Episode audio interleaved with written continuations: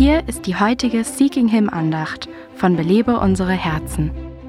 Wenn du eine Erzählung liest, fängst du normalerweise vorne an und liest von da an weiter.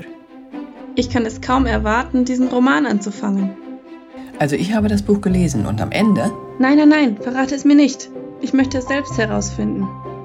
Es ist sinnvoll, einen Roman von Anfang bis Ende durchzulesen, um den Handlungsfaden der Geschichte zu erfassen.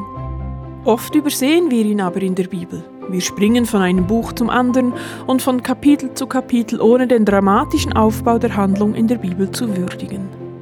Das Wort Gottes erzählt eine einzigartige, großartige Geschichte mit einem Anfang und einem krönenden Abschluss.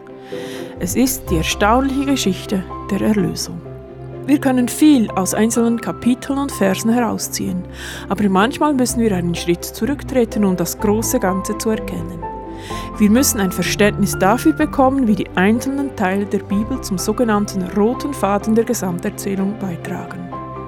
Was hältst du von dem Vorschlag, die komplette Bibel einmal von vorne bis hinten durchzulesen, wenn du es schon lange nicht mehr getan hast?